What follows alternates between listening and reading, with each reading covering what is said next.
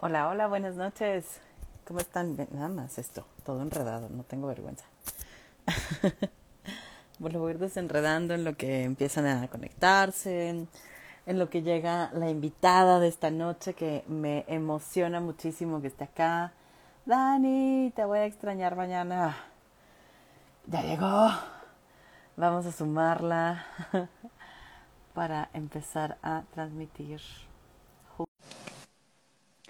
Esperemos que no nos falle el internet.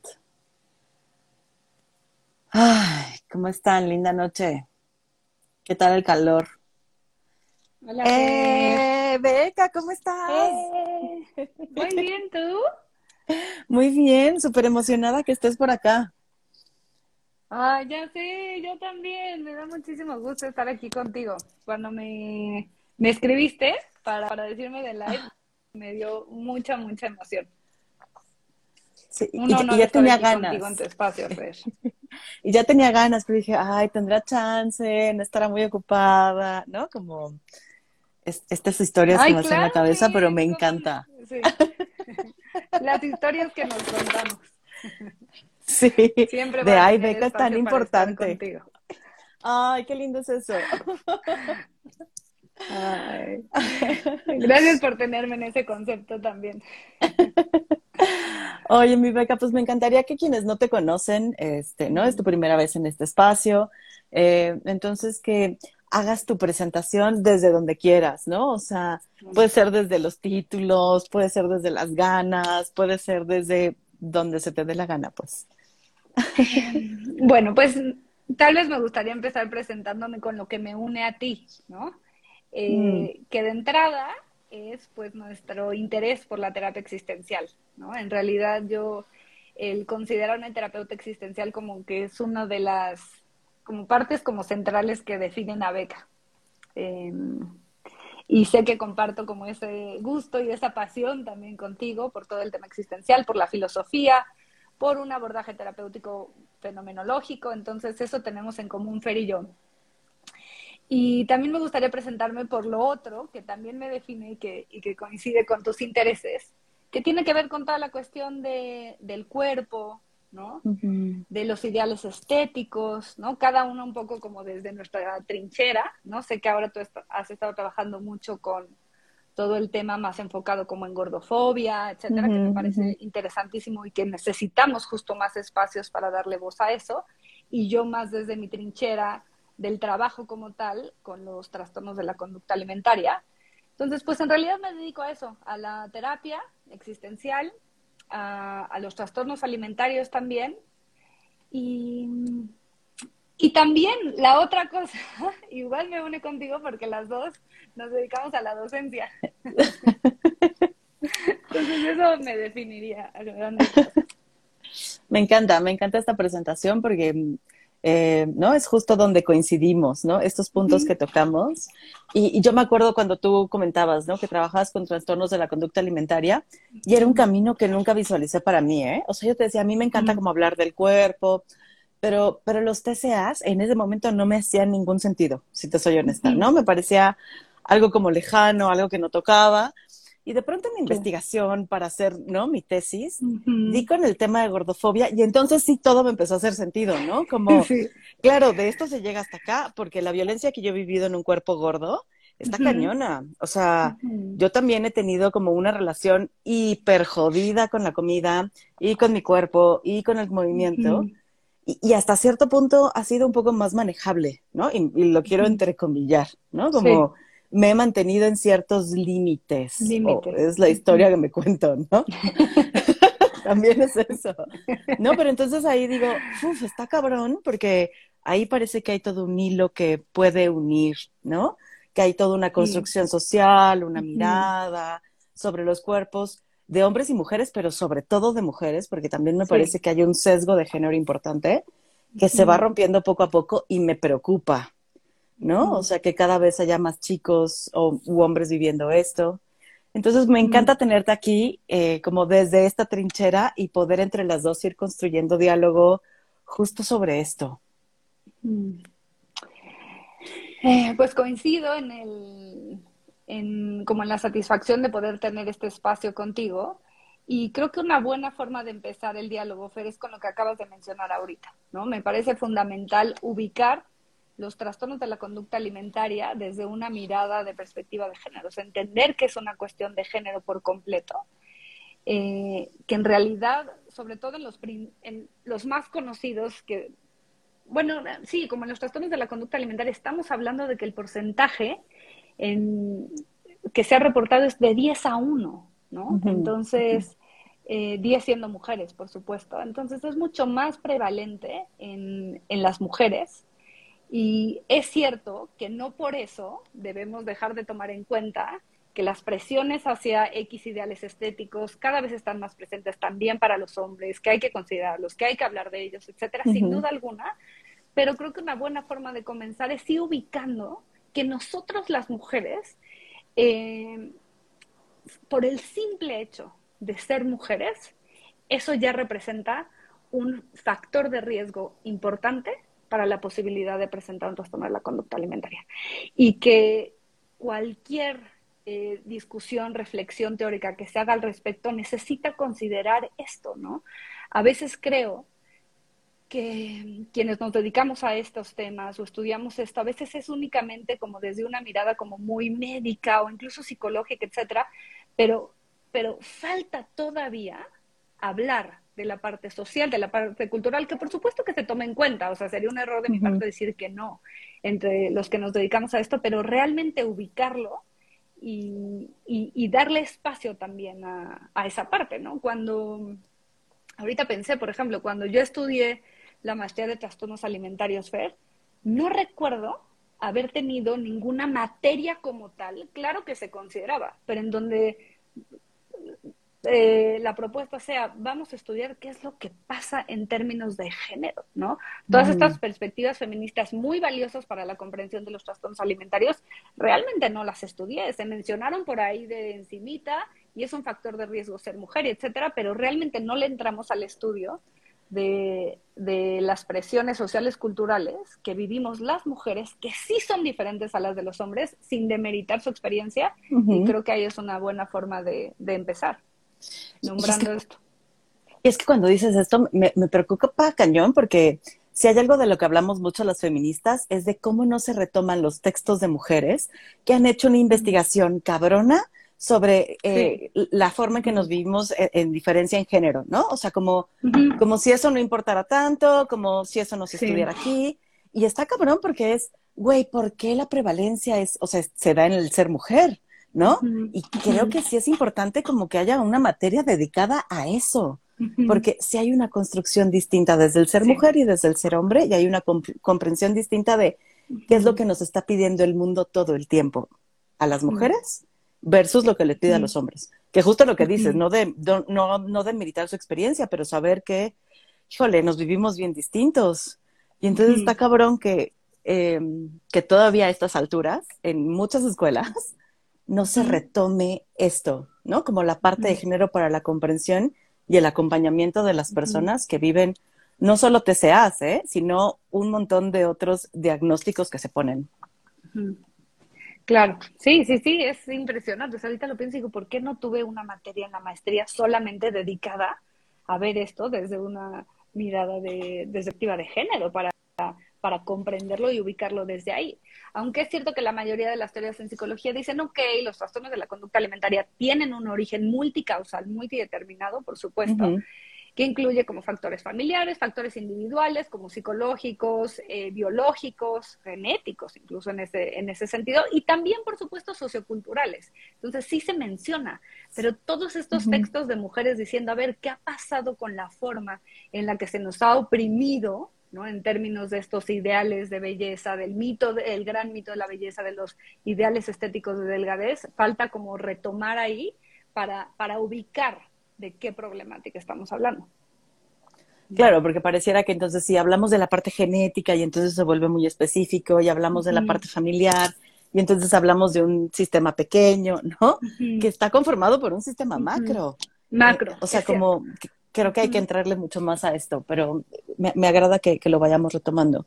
Ahora, ¿cómo acompañas los deseas, no? O sea, desde la mirada existencial, porque eso justo lo que decías, hay una parte como muy medicalizada, hay una parte eh, como de me preocupa que no comas porque eso implica que llegues, ¿no? O sea, hacerte daño en todo este proceso, pero aparte que, que, puedes morir, ¿no? O sea, que ese es como el, un lugar al que se llega. ¿Cómo se hace desde acá? O sea, y no sé si me estoy adelantando mucho, Beca, y quieres hacer como tres pasos para atrás. Eh, déjame pensar, porque sí lo pienso como un poco ya hacia donde... De entrada me gustaría retomar algo que acabas de decir ahorita, que parte de, de, poner en contexto el tema de los trastornos alimentarios, uno es la cuestión de género que mencionábamos ahora. La otra es ubicar como la complejidad y la gravedad de estos temas, porque como dices, efectivamente llevan a la muerte, ¿no? En, en datos más como de estadística, eh, alrededor del 5%. Este es en particular sobre todo un dato de, de, anorexia nerviosa, pero bueno, es uno de los trastornos de la conducta alimentaria más conocidos. Alrededor del 5% de, de las personas con anorexia nerviosa van a morir a causa del, del trastorno alimentario. Entonces, em, los trastornos de la conducta alimentaria, no solo anorexia nerviosa, sino los TCAs, que así se suele abreviar, tienen el índice de mortalidad FER más alto de todos los trastornos mentales en adolescentes. Eh, entonces, eso también contextualiza como, como la gravedad de lo que estamos hablando, la necesidad de, de prevención, la necesidad de dar voz a esto que está, que, que, que, está en nuestra sociedad, que está alrededor de nosotros y que, y que se tiene que atender. Entonces, sé que me desvío un poco del otro. No, no, no, pero me encanta. Retomar, Pero creo que nos permite como para ubicar y decir, a ver, ¿de qué estamos hablando? ¿no? ¿Y qué puede pasar con esto? Sumado también, porque bueno, eso es, eso es una parte, ¿no? Pero sumado también a todas las consecuencias asociadas. Eh, cuando, cuando trabajas en este mundo con personas con, ya llama bulimia nerviosa, anorexia nerviosa, trastorno de atacón y ves todas las áreas de la vida que están comprometidas ahí, está durísimo, ¿sabes? Tanto a nivel físico, como muy del cuerpo físico, ya sea en la anorexia nerviosa resultado de la desnutrición, ¿no? O en bulimia nerviosa también por todos los, los, síntomas que hay de, de conductas purgativas o compensatorias, lo que le pasa al cuerpo, también a nivel emocional, a nivel relacional, ¿no? Las, o sea, vemos mujeres que, hablo de mujeres, ¿no? Porque en su mayoría los casos son mujeres, ¿no? Por lo que empezamos diciendo. Eh, de muchísimo aislamiento. Es como, Fer, los trastornos alimentarios de verdad, esas de cuenta como, como yo lo, explico así, o sea, como es como si toda la existencia y la vida de una persona, ¿no? En su amplitud de posibilidades, ¿no? Y más a nosotras que desde la mirada existencial nos gusta hablar de, de posibilidades, de, de todas las maneras como podemos ser y estar en el mundo, como si toda esa existencia quedara como poco a poco, poco a poco, poco a poco reducida casi exclusivamente al tema del cuerpo, ¿no? Eh, siendo el peso, la figura corporal, y del control, del control de la comida. Em, entonces ahí es cuando yo digo, puta, o sea, ¿qué, qué le pasó? Ah, o sea, ¿qué, ¿qué, qué, pasó en la vida para que de repente tu existencia, en todas sus posibilidades, de repente se fuera como, como quedando nada más, nada más, nada más ahí? Y entonces, un poco ubicando también este tema dentro de, nuestro marco teórico que nos gusta Fer y a mí, que está la filosofía existencial y etcétera. Eh, hay una posibilidad de verlo, no nada más como síntomas, ¿no? sino entender que toda la existencia está comprometida, ¿no? En términos así heideggerianos, es un modo de ser y de estar en el mundo eh, a través de una preocupación por el cuerpo, por la imagen, etcétera, eh, en donde no solo está comprometido el, este aspecto como fisiológico, biológico o incluso psicológico, sino todas las dimensiones de nuestra existencia. Sí la física, pero también la social, o sea, la forma en la que las personas se vinculan eh, con nosotros, con el mundo, ¿sabes? La dimensión individual, la relación de, o sea, conmigo mismo, ¿no? Em, y por supuesto, está comprometida también la dimensión de todas nuestras creencias, de todos nuestros valores, ¿no? Entonces, creo que eso nos recuerda la mirada existencial, ¿no? Como abordar esto desde todas las dimensiones y no nada más desde, desde lo físico, ¿no? O desde lo psicológico y las cogniciones que están alteradas o distorsionadas. Ay, es que, o sea, me encanta como todo esto que vas llevando, ¿no? Porque empiezas a hablar de que es algo que aparte nos sucede en la adolescencia, ¿no? O sea, como si empezara ahí. Y, y está cabrón porque, o sea, lo que veo es que puede empezar o va empezando un poco como preadolescente también, ¿no? O sea, ya hay un tema de niñas que se ponen a dieta a los nueve años, ¿no? Y que al, final empezar una dieta es un factor de riesgo para desarrollar un TCA, ¿no? O sea... Es como la principal, así, es la puerta de entrada, ¿eh? Hacer dieta es la puerta de entrada eh, para un trastorno de la conducta alimentaria. Es uno de los principales factores de riesgo. Y está cabrón porque si tú preguntas en el mundo quiénes han hecho dieta, te aseguro que casi todas las mujeres, por ahí hay un dato y no recuerdo la estadística, pero hay un dato que casi todas las mujeres han hecho por lo menos una dieta en su vida.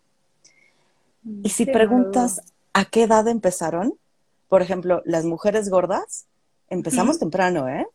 Yo creo que mi primer dieta haber sido como a los siete u ocho años. Y fue una dieta que yo no decidí. Fue una dieta que se me impuso. Entonces, o sea, está cabrón porque es, tú dices, la, dieta es la primer puerta, ¿no? Como la puerta principal para entrar a desarrollar un trastorno de la conducta alimentaria. Y es algo que está tan normalizado en nuestro ser mujer, ¿no? Que está bien cabrón porque entonces pareciera que es, eres mujer y ya tienes la puerta ahí lista para entrar porque seguramente en algún tiempo, en algún momento de tu vida vas a hacer una dieta.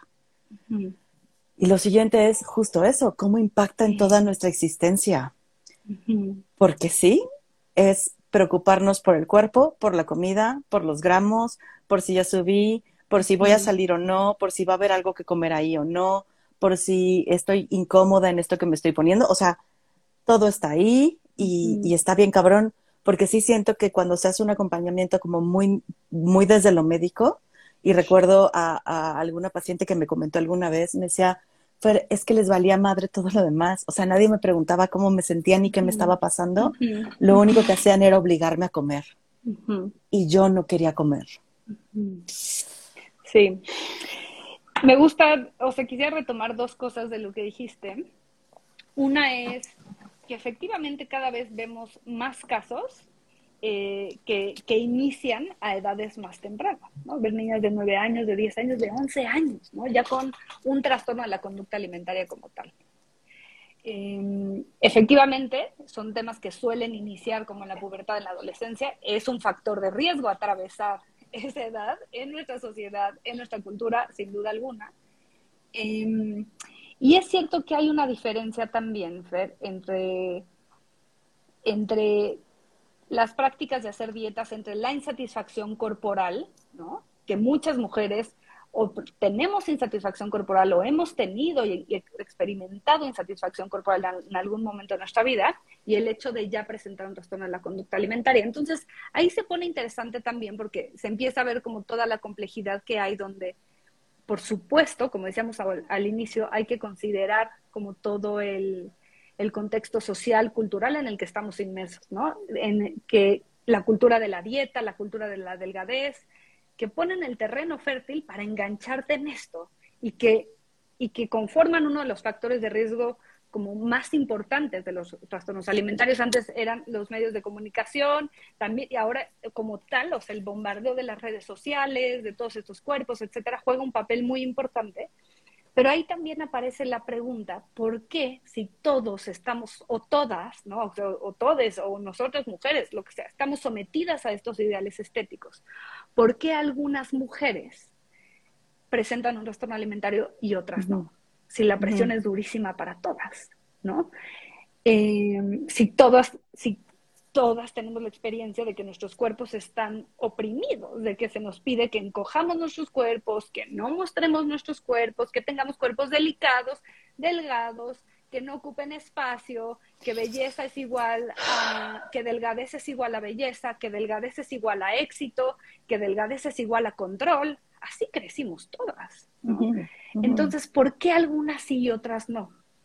Porque hay otros factores de riesgo implicados. ¿No?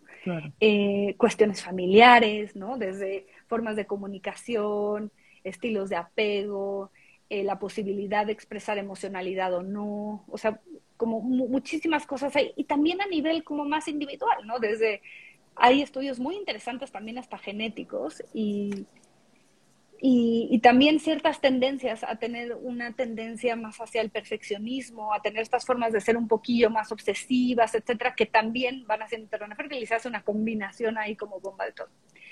Em, entonces, bueno, eso era un poco retomando lo que decías al principio con, sobre la adolescencia y por qué sí, por qué no. Y había otra cosa que quería retomar de lo que habías dicho.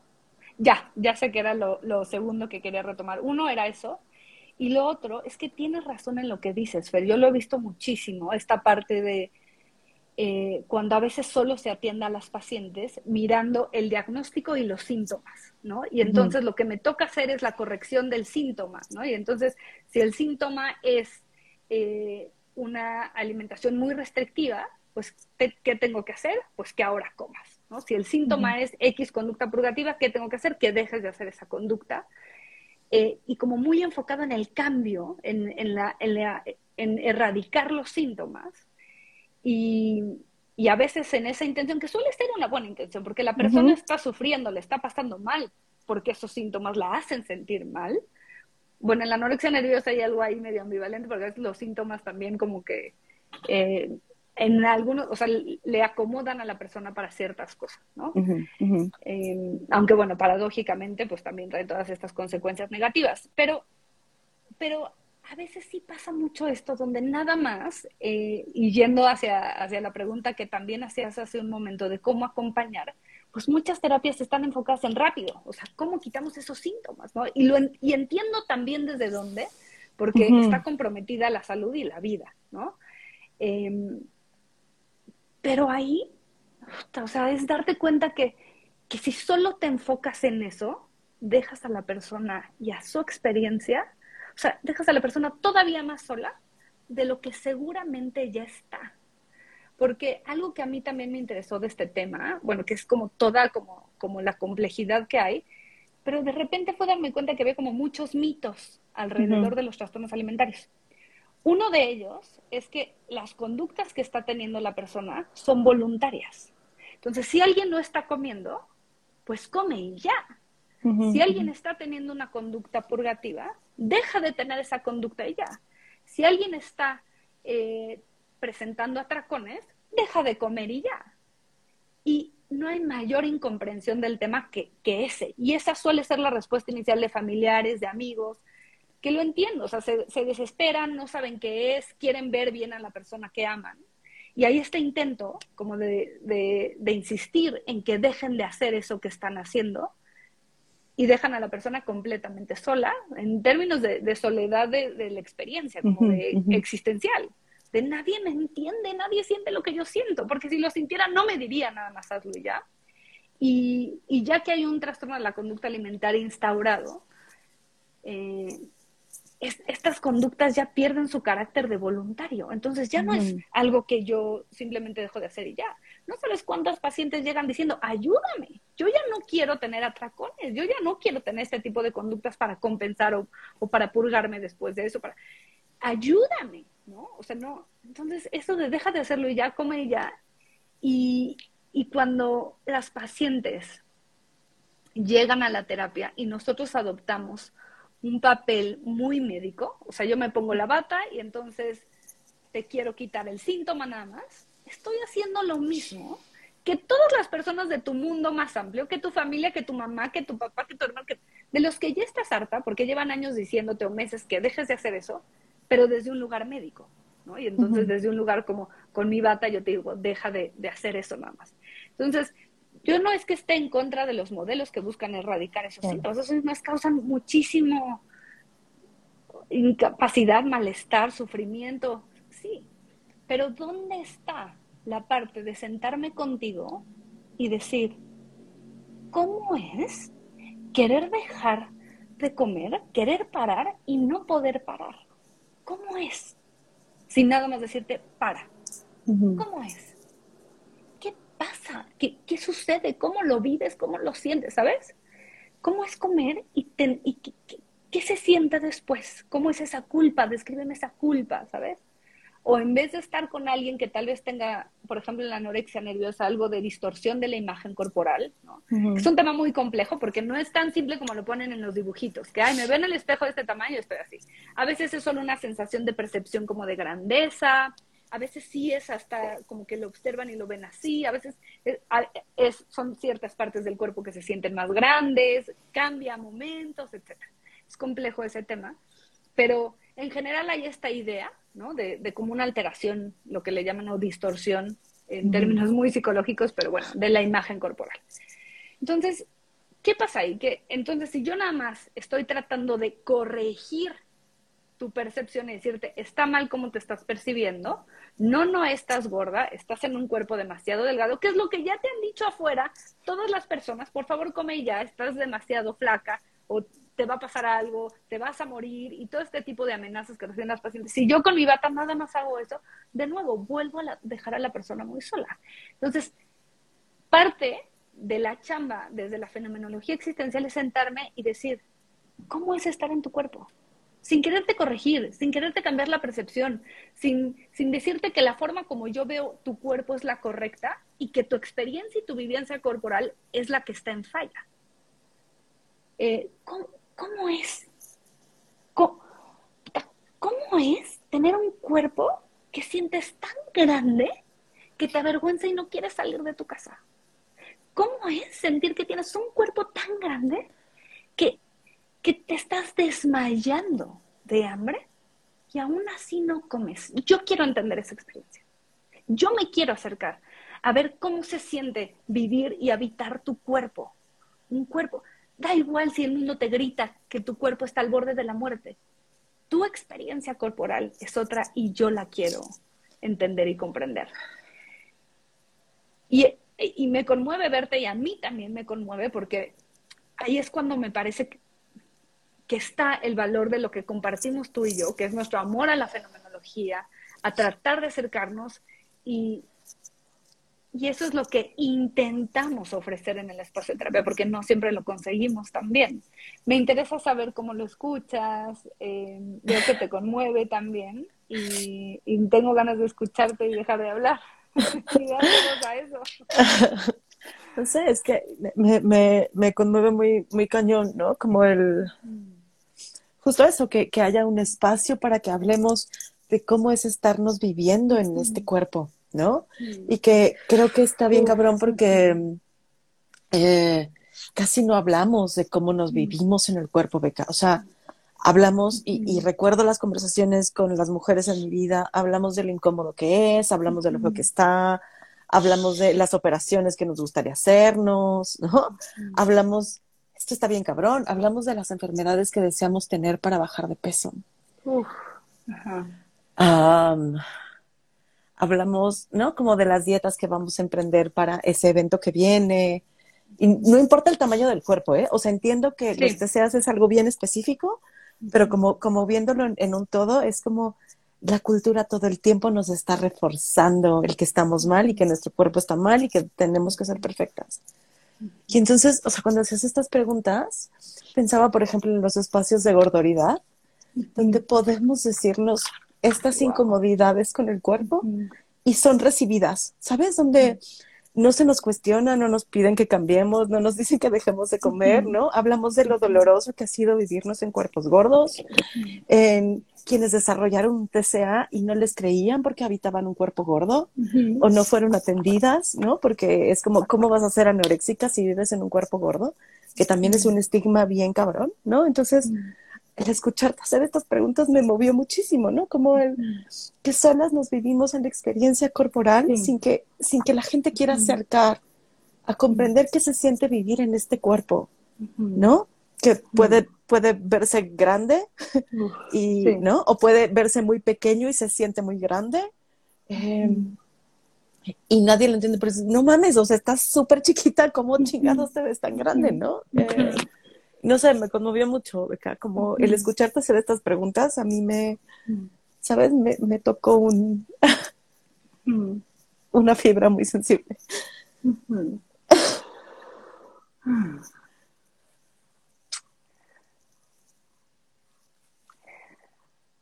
Es que, ¿sabes? Pienso como, sobre todo como tú que lo has contado en otros de tus lives, etcétera, cuando cuando habitar nuestro cuerpo no ha sido una experiencia sencilla, es cierto que, que, la posibilidad de pensar en espacios donde se le pueda dar voz a eso, sin pedirte que modifiques tu cuerpo, ¿no? Porque esa es una de las primeras reacciones, ¿no? Ah, es eso, modifica tu cuerpo, cambia esto, ponte dieta, haz no sé qué. Em, deja de quejarte, incluso hay veces que ni siquiera se le da voz y luego se da el consejo o la solicitación o la, solicitud como de que lo cambie, sino a veces que ni siquiera hay espacio para dar voz a eso, ¿sabes? Entonces, sí, sí creo que es profundamente conmovedor, porque eso nos falta muchísimo entre los seres humanos, ¿no? Y, y tiene una razón de ser, ¿no? Si yo te veo sufriendo o diciendo que no estás cómoda en donde estás, en el cuerpo que habitas, en el cuerpo que eres, pues entiendo que la respuesta de quienes te aman sea, cámbialo, modifícalo, ¿qué hacemos? Deja de quejarte. Entiendo. Pero desde el amor, eso es lo, lo fuerte, que muchas veces esa soledad existencial que, que atraviesan no solo las personas con un trastorno en la conducta alimentaria como tal, sino, sino todos aquellos que hemos habitado un cuerpo en el cual sentimos insatisfacción, cada quien a su manera, cada quien a su forma. ¿no? La soledad que hay en ese sentido a veces viene porque el otro desde el amor no te quiere ver ahí y entonces te invita a moverte, a hacerte, etc. Entonces, cuando tú me preguntas cómo intentar acompañar por alguien que está atravesando algo retador, para también ya ni siquiera necesitar usar ese término como muy clínico, etcétera. Cualquier experiencia retadora con el cuerpo, con la comida, empezar desde tratar de comprender y hacer un espacio de voz, ¿no? Y, y desde ahí tenía también ganas de decirte, Fer, que estos espacios, me encanta el nombre además que, que elegiste, ¿no? De gordoridad Em, que estás creando, ¿no? estos grupos, para dar voz a eso, es que, es que tienen un valor conmovedor que lleva el llanto, ¿sabes? Porque, porque no, no hay eso, ¿no? Y, y, te lo quería decir al final, lo había pensado cuando me habías invitado al live, pero te lo voy a decir de una vez. Porque tenía ganas de, de en algún momento no terminar este espacio sin reconocer la labor que estás haciendo porque estos espacios faltan y faltan mucho. No hay, no hay. Hay espacios, pero de corrección, de cambio, de modificación, de... Pero los espacios de démosle voz a cómo estamos. Y así está, y, y así está, y así es lo que es. O sea, eso tiene un valor, Fer, que no, que no se puede medir, ¿sabes? Entonces, admiro tu trabajo en ese sentido. Y sé que aunque específicamente no lleva el nombre, trastorno de la conducta alimentaria como tal, que ese es un lado, ¿no? De, de, esto, como una parte. Tú, el trabajo que tú haces, desde mis ojos, es un trabajo de prevención también, ¿no? Eh, es un trabajo de prevención de aquello con lo que tal vez a mí ya me toca trabajar más. Y necesitamos más prevención. Y la prevención empieza también por espacios en donde podamos también cuestionar los ideales estéticos, en donde podamos cuestionar todo lo que decíamos eh, al principio, todas estas construcciones sociales y culturales que nos han hecho, ¿no? Y en donde podamos empezar a preguntarnos qué tenemos que hacer como sociedad y yo como persona en mis vínculos, en mis relaciones, en mi forma de relacionarme con mi propio cuerpo, con el de mis amigas, con el de mis hermanas, con el... ¿Qué tengo que hacer para dejar de construir una sociedad llena de cuerpos avergonzados. Llena de cuerpos que se sienten en falla. Qué tengo que hacer para eso? Em, y eso empieza como por darle voz a cómo nos sentimos cada uno de nosotros en, nuestra carne, ¿no? Y, me encanta que, lo digas, eh, Beca, porque es o sea, es de prevención, pero para mí también es de esperanza, ¿sabes? Como crear estos espacios, para mí es la esperanza de saber que vamos a hablarlo más y que esto va a tener impacto en más personas y que algún día va a dejar de ser esto, ¿no? Como algún día no vamos a necesitar el espacio de gordoridad porque ya no es algo que nos duela. ¿No? Entonces es, es, bien lindo y te lo agradezco, ¿no? Te agradezco que lo digas y me, o sea, me encanta tenerte aquí justo por esto, porque me gusta que empezamos hablando de TCAs, que es algo con lo que la gente puede entender, porque es lo que más se dice, pero me gusta cuando los nombras de esta manera, como, como una experiencia que, que está siendo difícil en la vida, ¿no? Eh, una experiencia retadora eh, y que habrá que dar más espacio para comprender la experiencia retadora en cada uno, en cada una de las personas o de las mujeres que están frente a ti. Eh, y, pensaba de pronto también como está cabrón también salir desde el, ¿no? O sea, desde el pierdes el control de, ¿no? Como es quiero dejar de hacerlo y lo sigo haciendo. Eh, y es bien fácil entrar ahí desde empieza a cambiar mi cuerpo y todo mundo me felicita porque mi cuerpo cambia. Sí. ¿No? Y hay cuerpos que nunca van a llegar, aún viviendo un TCA, nunca van a llegar a esa delgadez que nos presentan ¿no? Como en las imágenes, cuando hablan de trastornos de la conducta alimentaria, nos presentan cuerpos que están, ¿no? Como ya muy comidos a sí mismos, lo voy a decir así, ¿no? Pero a veces no llegamos a eso, ¿eh? O sea, estamos en un cuerpo estándar o normal y sigue habiendo un reforzamiento para que lo sigamos haciendo, porque luego ni nos ven, ni nos ven teniendo esas conductas. Con lo que dices, primero me recuerdas algo que quería retomar de lo que mencionaste hace rato y olvidé. Que hablando como de todos estos mitos alrededor de, este tema, otro de los grandes mitos es que esos cuerpos como delgadísimos que vemos, etcétera, como las típicas imágenes que nos muestran como para llamar la atención de que es un TCA, crean una idea de, de como muchas veces equivocada, ¿no? De hecho, en los trastornos de la conducta alimentaria, el menor porcentaje de casos de quienes presentan un TCA son esos cuerpos tan delgados. Eh, la mayoría de las personas con un trastorno de la conducta alimentaria no tienen ese cuerpo tan delgado, ¿eh? La mayoría, ¿no? Eh, esos no son los cuerpos de, la llamada bulimia nerviosa, del trastorno de atraco, y esos son como, como la mayoría de, los casos. Entonces ese es uno de los, de los grandes mitos. Y también otra cosa que mencionas, que nos permite también como comprender la complejidad de estos temas, es, hay una forma de entender lo que va pasando en el proceso de un trastorno de la conducta alimentaria o de este tipo como de, de, experiencias, que tiene que ver con esos factores como más precipitantes, eh, como predisponentes, luego los factores precipitantes y los factores mantenedores. Entonces, los predisponentes, puta, ahí está todo lo que decíamos de la cultura, ¿no? Incluso, y todos los otros factores también como familiares, individuales, socioculturales, etcétera. Los, los factores como que predisponen, o sea, que lo activan. La puerta, el empezar a hacer una dieta, eh, un duelo, la separación, irte a vivir a otro país, los como muchas, alguna experiencia retadora, una experiencia de abuso sexual, etcétera, algo que lo puede como, como activar, ¿no? Como donde inicia lo que lo detona, y después lo que mencionabas ahorita, los factores eh, que lo mantienen.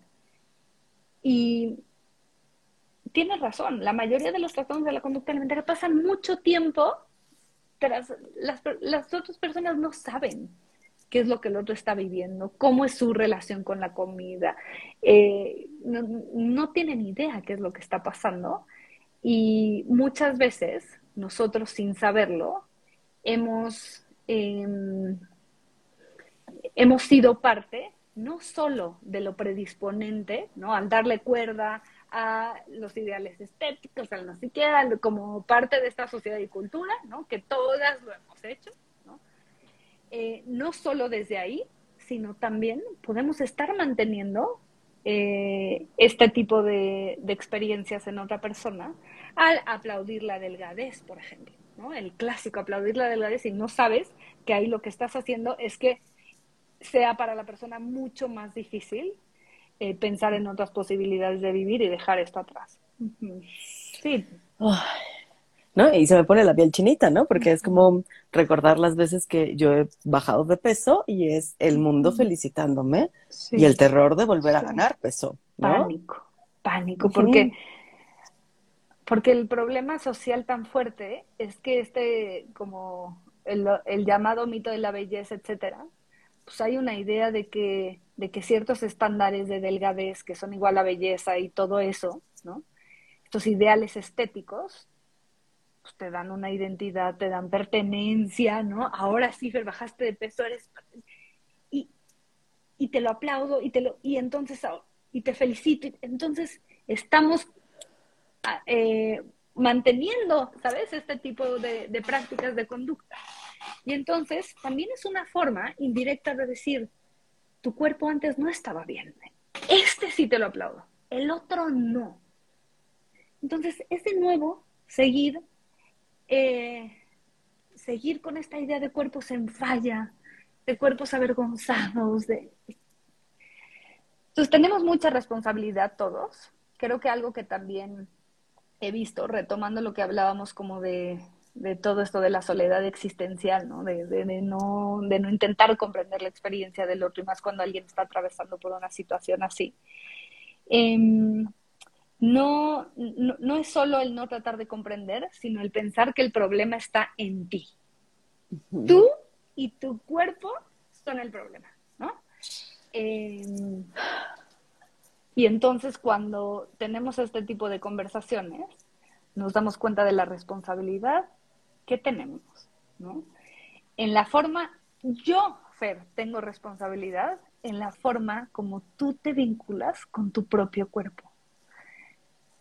Y tú tienes responsabilidad en la forma como yo me vinculo con mi propio cuerpo, por la manera como te he mirado, como me has mirado, por la forma, tan solo la manera como yo me vinculo con mi propio cuerpo también impacta en decir, así es como tendría que ser para los otros. Y, y no queremos asumir eso. Quiero pensar que el problema está en la persona o que no está cómoda en el cuerpo que eso que habita, o que el problema está en la persona que ya está teniendo estas prácticas como muy restrictivas de alimentación o de no poder eh, o, de, o, de, no poder controlar la, ingestión de alimentos o de tener estas prácticas purgativas. Ah, ahí está el problema, ¿no?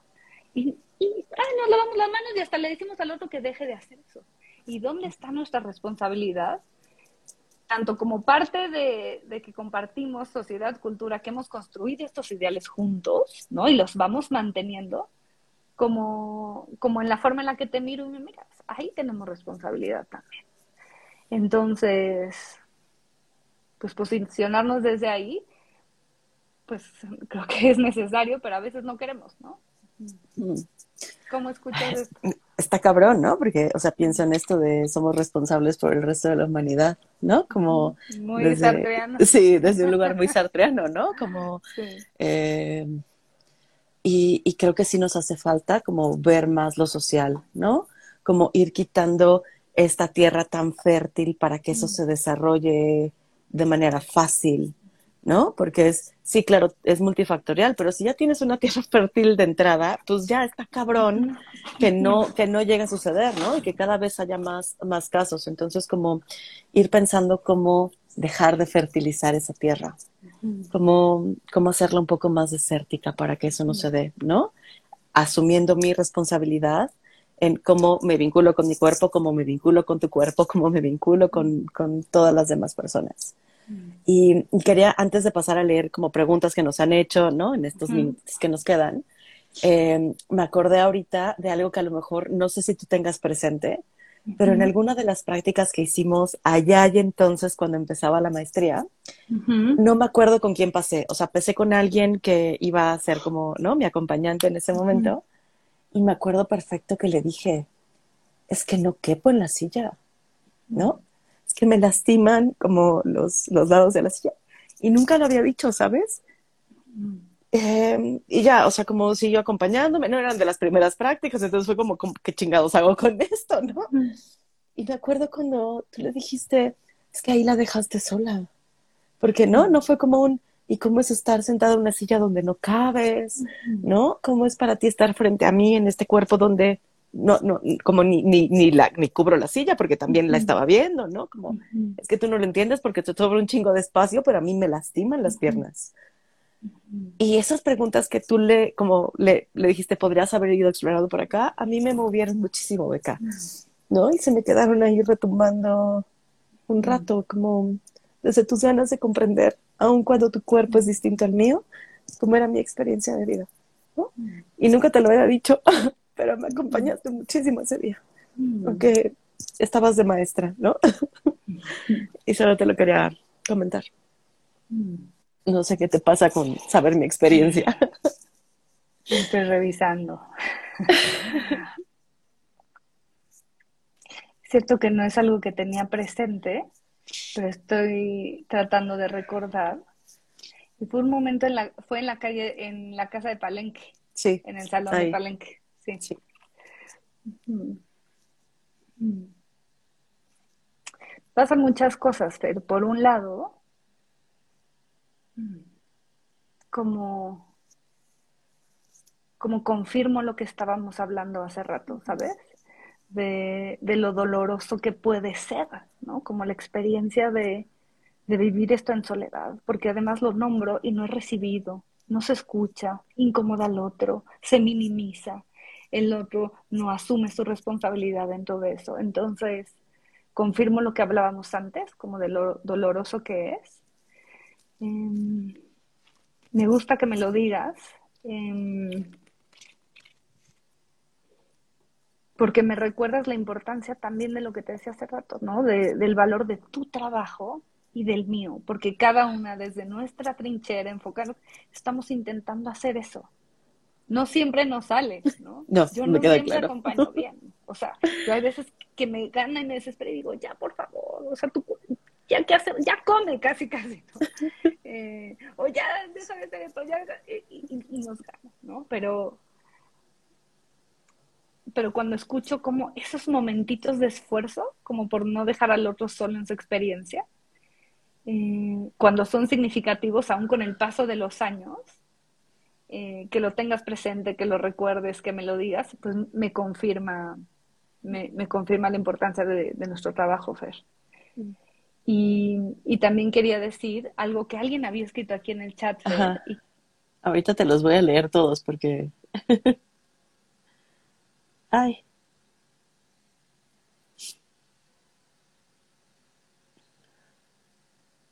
No sé si soy yo, si es Beca, me pueden decir. Ay, se me salió. No.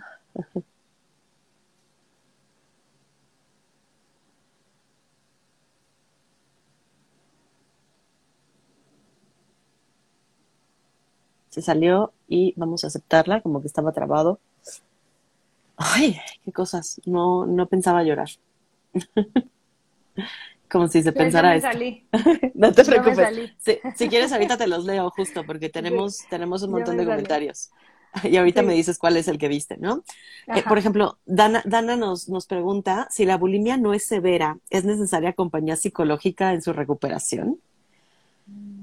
Ay, a ver, es que, ¿sabes? Esta pregunta creo que permite decir brevemente algo que también me parece importante, que es, hay una forma de comprender todo este tema que, que a mí me ha resultado, que, que me gusta más como esta aproximación, que es la de entender que no son nada más como un trastorno alimentario, que es el nombre que se le suele dar, como un problema que está ahí, como desde esta división en términos de qué es salud y qué es enfermedad, ¿no? ¿Qué es bienestar y qué es malestar? ¿Qué está bien, qué está mal? Que ella, sobre todo de salud y enfermedad sino entender mucho más este tema desde, desde un espectro, ¿no? Como un espectro en donde todos estamos implicados de alguna forma. Entonces, yo no soy el terapeuta sano, ¿no? Esa palabra, ¿no? Como con mi relación perfecta y amorosa y en armonía con mi cuerpo, y el otro allá con un con una enfermedad, con un trastorno, con un problema, ¿no? Y, no es esta división, sino que este espectro va desde una relación de mayor armonía, momentos con mi cuerpo, de estar cómoda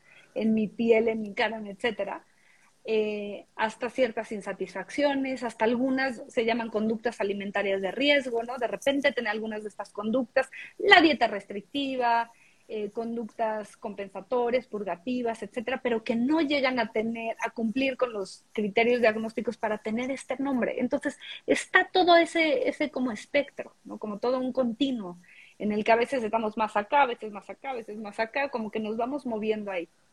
Entonces, creo que es una posibilidad, una forma de verlo, y no tanto si hay o no hay, o si es severo o no es severo. Em, bajo el nombre, como yo entiendo, eh, cuando escriben ahí en la pregunta, bulimia, bulimia nerviosa, desde una comprensión psicológica de qué es eso, yo creo que alguien atravesando por esa experiencia necesita de algún tipo de, acompañamiento y lo que, y lo que yo, lo que se sabe es que mientras más a tiempo podemos empezar a tratar de comprender qué es lo que está pasando, etcétera, eh,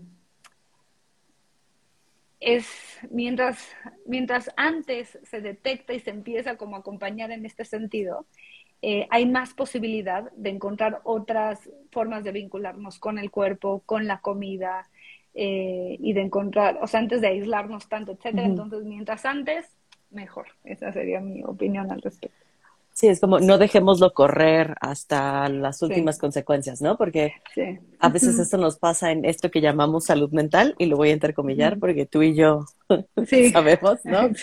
Eh, pero pareciera que se atiende hasta que ya estamos desbordados y, ¿no? Y ya no podemos contenernos cuando es algo que nos viene sucediendo desde antes, ¿no? Antes. Y si, ajá, no, y si desde antes vamos, hay posibilidades de llevarlo un poquito mejor o menos jodido o menos doloroso.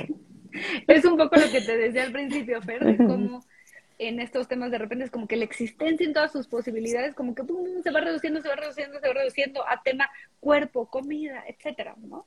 Eh, que algo pasó para que eso sucediera, ¿no? Y eso está cumpliendo cierta función, lo que sea, pero como que la existencia se va reduciendo. Entonces, como yo digo, mientras va así, así, y ese tema empieza a ser como el central, pues mientras más lo atendamos, tenemos algo más que nos parece, ¿sabes? Como, como que es parte de nuestra vida, que nos... Entonces, pues sí, bueno. Por acá, Caro nos pregunta, como sociedad, ¿cómo podemos ayudar a nuestros niños y adolescentes que viven en hogares gordofóbicos? que es un poco esta responsabilidad de la que hablábamos, ¿no, Beca? En esta pregunta ¿qué era, ¿como, como qué? ¿Qué es al principio, Fer? Eh, como sociedad, ¿cómo podemos ayudar a nuestros niños y adolescentes que viven en hogares gordofóbicos? Sí, esa es la, la, gran pregunta, ¿no? Porque además la gordofobia no solo está en ciertos hogares, la verdad es que está tan en, es parte de nuestra cultura, ¿no? Sí. Entonces, de entrada en la pregunta, me encantaría pensar que es algo que solo está en ciertos hogares, pero si nos detenemos a verlo al menos hasta en las micros, pues casi nadie se salva, ¿no? De ahí. Em, ¿Y qué podemos hacer? Empieza por lo que estamos hace rato, la responsabilidad que, que tengo en términos de, de, la relación que tengo con mi propio cuerpo, ¿no? Esa es una eso no termina, no es que, por ejemplo, no es que yo lo tenga resuelto, ¿no? Es que me, me, importa mucho y vuelvo a luchar para que no me importe. Y me vuelve a importar y vuelvo a tratar de que no me importe. Y es como estar en esa tensión y tratar de, de, de, ir modificando esa relación con el propio cuerpo. Es tomar responsabilidad de cómo estoy manteniendo, de cómo estoy de cómo estoy abonando ese terreno fértil, ¿no? Y ver si hay algo que puedo hacer diferente, me gustó mucho lo que había escuchado que dijiste en uno de los lives que habías hecho, que era, no es necesariamente dejar de hablar de cuerpos, que sí, eso es la indicación principal, dejemos de hablar del cuerpo del otro, eso sí, pero es cambiar la, la mirada a desde dónde hablamos del cuerpo, cómo hablamos del cuerpo, entonces va desde ahí hasta labores y trincheras como muy específicas, ¿no? Yo trabajo con, eh, doy clases en la licenciatura de nutrición entonces ahí hace falta muchísima educación, estar informados en estos temas, porque ahí podemos estar favoreciendo mucho este tipo de, conductas. Entonces, bueno, informándonos, por supuesto. Em, y pues sí, mucho, pero bueno, empieza por ahí.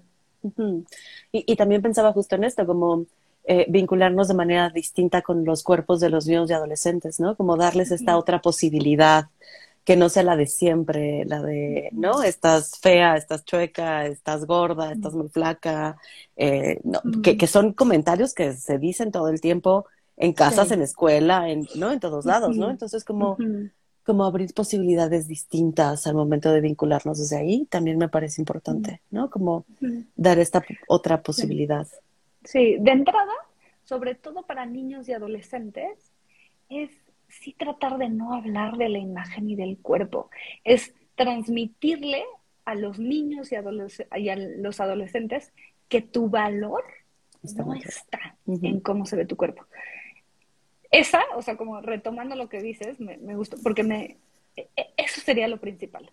Más allá de si de otras estrategias de prevención, de lo que podemos hacer, de cuestionar los ideales, lo más importante es que yo te diga a ti, tu valor, Fer, no está en tu cuerpo. Desde que eras niña, que hubiera alguien que te dijera una y otra vez, una y otra vez, una y otra vez, tu valor no está ahí.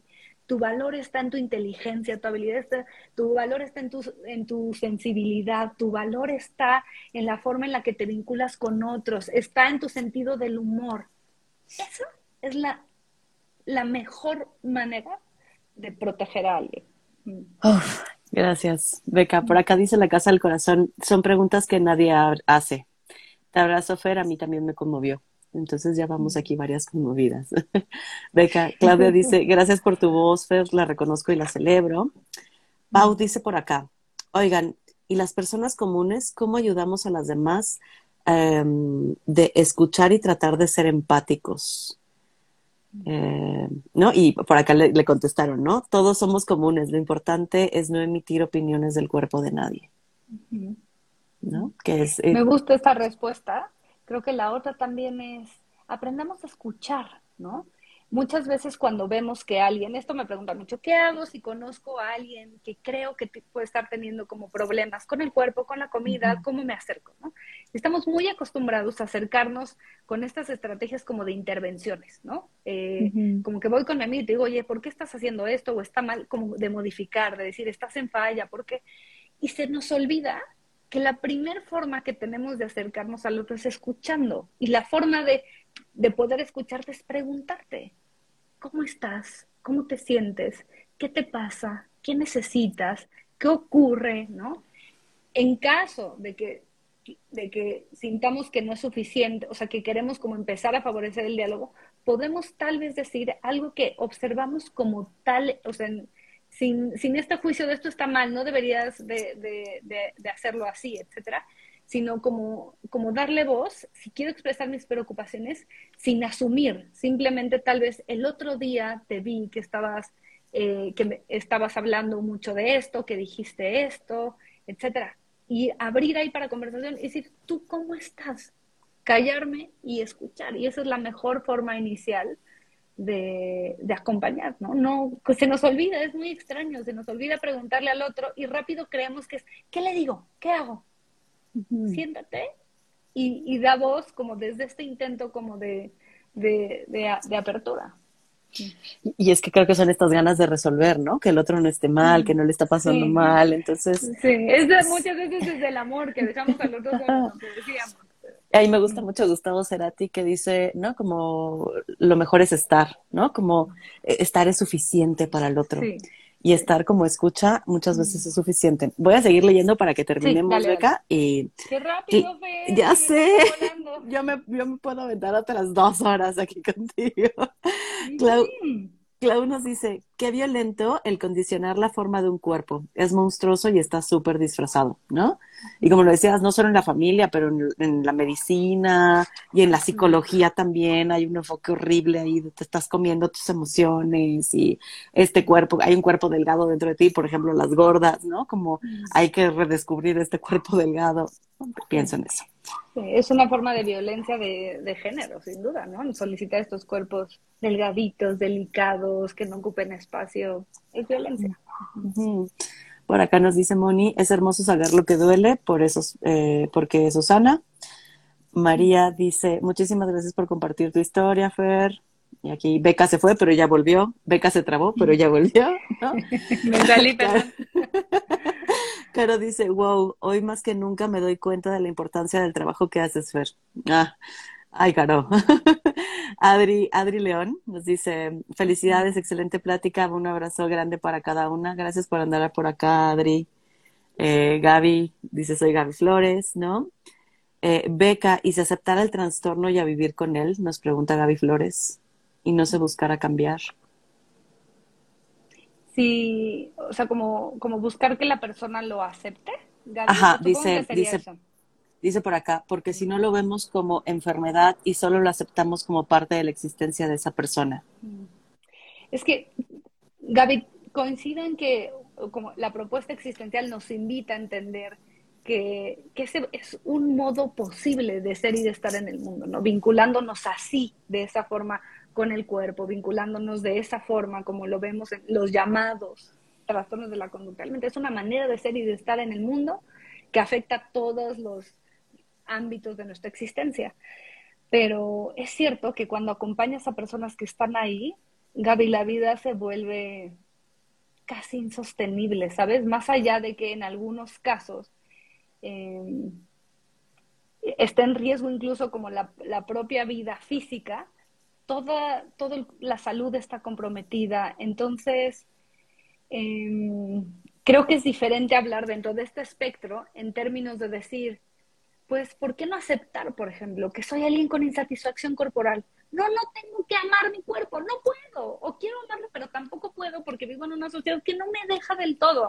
Hay que tener cuidado con esos discursos también, que exigen ahora amar y amor propio y, y cada... Entonces, una cosa es como, tal vez aceptar que soy alguien que tiene insatisfacción corporal, que, que quiero que no me importe, pero me importa, y, y aceptarlo como forma de vida. Eh, no, no, no suele ser sencillo, y sobre todo, y la mayoría de los pacientes con un trastorno alimentario, ni siquiera es algo que quieran aceptar. Es algo que es, ¿cómo dejo de hacer esto? Ya no puedo con esto, pero, pero excede mi voluntad. Entonces ya no quiero dejar de tener atracones y tener estas conductas, pero no puedo parar. Entonces, em,